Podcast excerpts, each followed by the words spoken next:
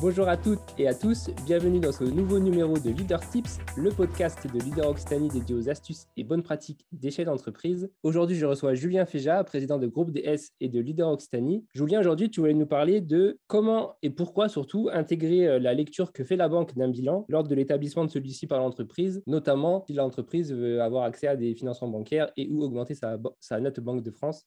Julien, on t'écoute. Bonjour à tous. En effet, je pense que la compréhension d'un bilan comptable est très importante si on veut imaginer que la banque nous traite bien et qu'on puisse financer ses projets. Je parle bien sûr d'entreprises qui ont déjà des bilans annuels avec euh, du chiffre d'affaires et du résultat.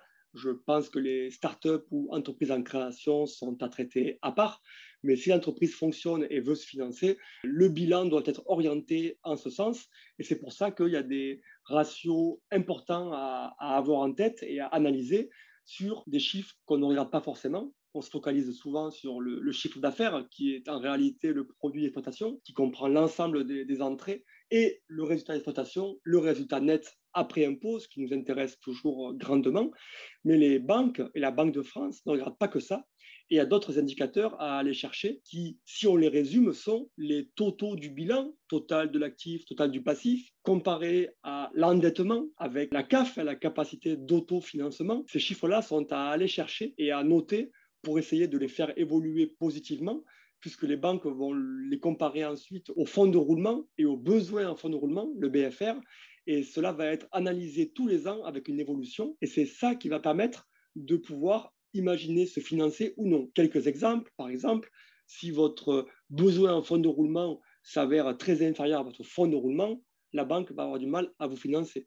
Si votre endettement global est inférieur à un certain seuil par rapport à vos fonds propres, eh bien là aussi, euh, la banque aura du mal à vous financer. Ils vont surtout vérifier que votre résultat net après impôt, l'argent réellement gagné, est au moins supérieur à votre remboursement total annuel de vos crédits en cours. Si votre résultat est inférieur à ce que vous remboursez dans l'année, ça va poser problème puisque vous ne dégagez pas assez de bénéfices pour aller rembourser vos crédits. On peut bien sûr aller plus loin et parler de la capacité d'autofinancement. Pour finir, pensez à la Banque de France. Quand votre bilan est établi, je vous conseille vivement de prendre rendez-vous avec la Banque de France, de les rencontrer, de leur demander comment votre bilan a été analysé il vous parle de quelques seuils, il les compare aux moyennes du marché et vous demande de les faire évoluer.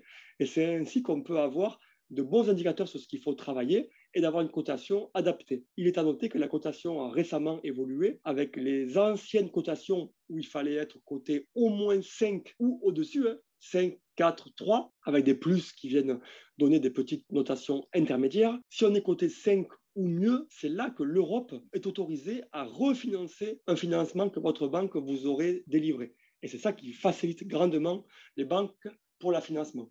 Si on est coté moins que 5, 6, 7, etc., et on va avoir beaucoup de mal à obtenir un crédit. Ces cotations ont été transformées aujourd'hui avec plus de détails. Il des cotations 2 et 1 qui sont apparues, mais le, le niveau 5 reste un niveau important puisque pour rappel, le niveau 5 s'appelle fragile dans la nouvelle appellation, et on se doute qu'un niveau inférieur à fragile va forcément euh, poser problème pour la, Banque de France, puisque les niveaux supérieurs, 6 plus et 6, parlent de très faible ou de menacé.